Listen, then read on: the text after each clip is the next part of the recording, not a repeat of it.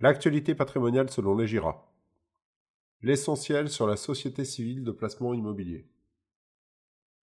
Réaliser un bon investissement immobilier peut s'avérer compliqué.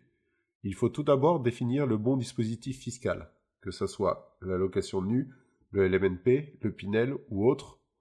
La seconde étape consiste à sélectionner un type de bien à acquérir en fonction de l'emplacement choisi.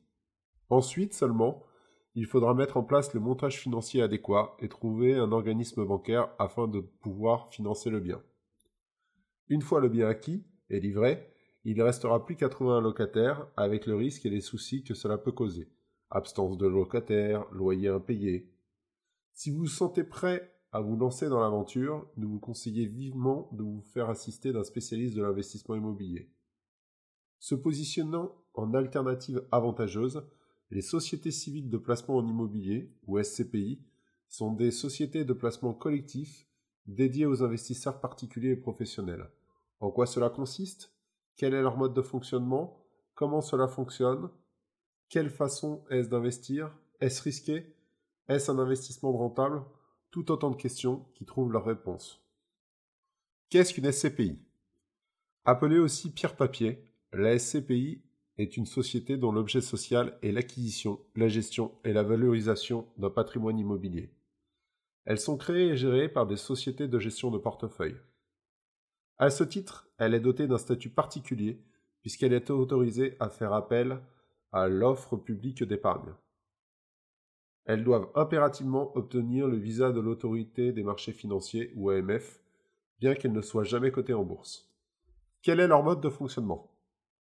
En échange des fonds collectés auprès des investisseurs, elles leur remettent des parts de société. Avec l'argent de la collecte, la société multiplie les acquisitions d'immeubles d'habitation, de bureaux ou de commerce afin de diversifier les sources de revenus. Les loyers perçus sont collectés par le gestionnaire. Après déduction de tous les frais, que ce soit entretien, gestion, impôts locaux, assurances et autres, ce dernier redistribue le résultat aux associés en proportion du nombre de parts qu'ils possèdent. Ces revenus sont versés tous les trimestres et seront imposables au titre des revenus fonciers pour un investisseur particulier. Dans la gestion du parc, les actifs, pas ou peu rentables, seront liquidés au profit d'autres investissements jugés plus pertinents. La société multiplie ainsi les biens à la location afin de diversifier les sources de revenus, réduisant ainsi le risque locatif. Il existe trois grandes familles de SCPI, que sont les SCPI de rendement, composés de locaux d'entreprise et commerciaux, bureaux et entrepôts, qui permettent effectivement de dégager une rentabilité beaucoup plus forte que celle de l'immobilier résidentiel. Vous avez aussi les SCPI fiscales, qui sont basées sur des investissements en immeubles d'habitation pour pouvoir bénéficier d'avantages fiscaux. Et aussi les SCPI de plus-value, qui ont pour but de valoriser des immeubles et la création de revenus ou de déficits fonciers.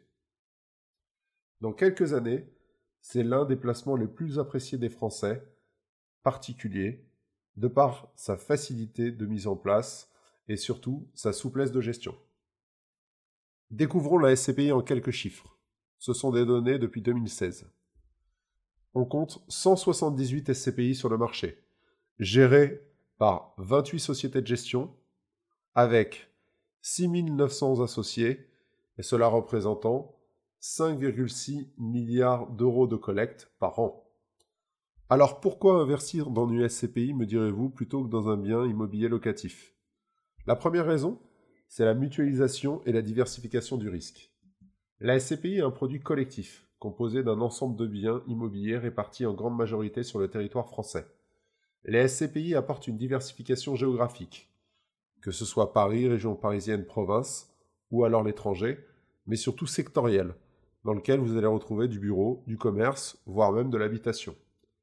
Cette diversification est assurée par le gestionnaire financier. Elle permet une mutualisation du risque auprès de tous les investisseurs porteurs de parts. Pour rappel, certaines SCPI dépassent le milliard d'euros d'investissement avec plus de 200 immeubles à l'intérieur d'elles.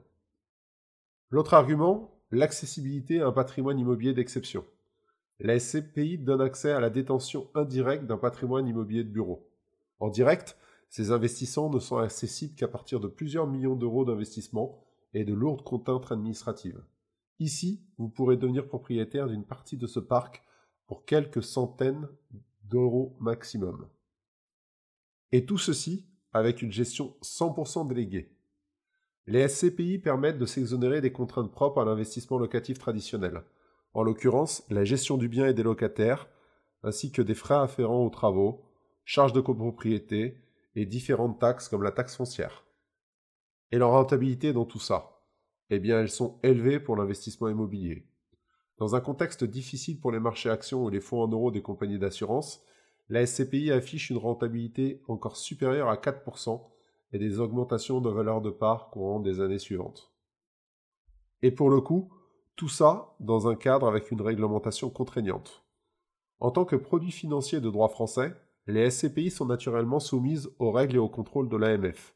L'autorité des marchés financiers est un organisme indépendant, public, doté de la personnalité morale et disposant d'une autonomie financière qui a pour mission de veiller à la protection de l'épargne investie dans les investissements financiers pour les particuliers, avec une nécessité d'information pour les investisseurs et le respect du bon fonctionnement des marchés des instruments financiers. Voyons les chiffres clés sur un rendement de la SCPI en 2016. Le taux d'occupation financière est de 92% en immobilier d'entreprise, tout SCPI confondu. Le taux de rendement moyen est de 4,63% sur les dividendes. Et l'augmentation moyenne de la part a été de 2,34% en moyenne sur toutes les SCPI françaises. Alors comment acheter des SCPI au final? Il y a quatre possibilités de financer l'acquisition des parts. La première, l'investissement peut se faire comptant. Cela permettra de réallouer une partie de son épargne vers des actifs plus performants que les livrets ou autres typologies de placement. La seconde, vous pouvez procéder à un financement à crédit immobilier ou à la consommation, qui vous permettra d'acheter plus de parts que si vous en achetez comptant. La troisième manière est de procéder à l'acquisition des parts par le biais de contrats d'assurance vie, pour profiter d'une fiscalité plus avantageuse que celle des revenus fonciers.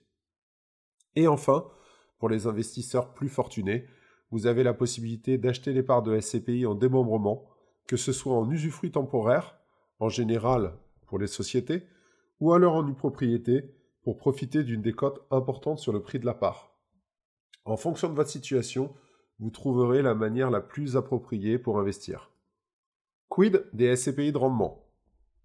Les SCPI dites de rendement ont pour objectif de distribuer des dividendes les plus élevés aux investisseurs. Ces rendements, malgré la crise financière sans précédent que nous avons connue, n'ont jamais fléchi en dessous de 5% net de toute charge, hors fiscalité et prélèvements sociaux. Elles sont considérées comme des stars du marché immobilier pour cette raison. Là où dans le même temps l'immobilier traditionnel de grande qualité plafonne à moins de 2% de rentabilité nette de toutes les charges, hors fiscalité et prélèvements sociaux. Cela en fait un placement extrêmement rentable. Pour obtenir ce type de rentabilité, elles sont uniquement composées de biens professionnels, bureaux, commerces et parcs d'activité, dont le ticket d'entrée nécessite plusieurs millions d'euros pour procéder à ce type d'investissement. La rentabilité globale de ce type d'investissement se décompose en deux composantes. Premièrement, les loyers perçus reversés sous forme de dividendes de manière annuelle. Ils seront fiscalisés, considérés comme des revenus fonciers pour les particuliers. Secondo, la valeur du parc immobilier matérialisée par le prix de la part.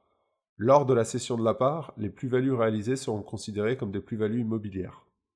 Le montant des dividendes correspond à la totalité des loyers payés par les locataires, auxquels on déduit les frais de gestion prélevés par le gestionnaire. Ils sont dépendants de la qualité du parc immobilier, pouvant nécessiter plus ou moins de charges liées aux travaux ou de remise aux normes éventuelles, ainsi que du taux d'occupation financière correspondant au taux d'occupation du parc immobilier. Cela correspond surtout au nombre de mètres carrés qui sont payés par un locataire. Il existe dans l'immobilier de bureau des périodes de franchise et de vacances. En temps de crise, les gestionnaires de ce type de SCPI peuvent limiter l'augmentation du prix de la part pour préserver les dividendes élevés pour les nouveaux propriétaires de parts, les revalorisations ayant plutôt lieu en période de croissance économique. Côté SCPI fiscal, elles ont pour objectif d'utiliser le levier fiscal pour augmenter le patrimoine des investisseurs. On peut le regrouper en deux catégories. Premièrement, les SCPI de déficit foncier. Secondo, les SCPI s'appuyant sur une loi de défiscalisation telle que Malraux ou la loi Pinel. Voyons tout d'abord les SCPI de déficit foncier. Ce type de SCPI repose sur le mécanisme du déficit foncier. Il permet d'imputer les charges ou les travaux déductibles effectués sur le parc immobilier de l'imposition du propriétaire des parts. Cette déduction est plafonnée à 10 700 euros par an par le foyer fiscal. Parce que ce mécanisme relève du droit commun, l'économie obtenue n'est pas limitée par le plafonnement des niches fiscales que le législateur rabote d'année en année. L'économie peut se faire même en cumulant d'autres typologies d'investissements soumis au plafonnement. L'inconvénient de ce type d'investissement repose sur le fait qu'il ne génère pas de revenus complémentaires, ou peu. L'investisseur va uniquement jouer sur le levier de la revalorisation du parc immobilier grâce aux travaux effectués pour en tirer une plus-value à la revente. Les SCPI s'appuyant sur une loi fiscale permettent aux propriétaires de parts de profiter des mêmes avantages fiscaux que la détention en direct tout en profitant de la diversification d'un parc immobilier. Et surtout, sans se préoccuper de la gestion. À ce jour, on peut retrouver dans cette catégorie SCPI Pinel et SCPI Malraux. À vous de vous renseigner auprès de votre conseiller financier habituel.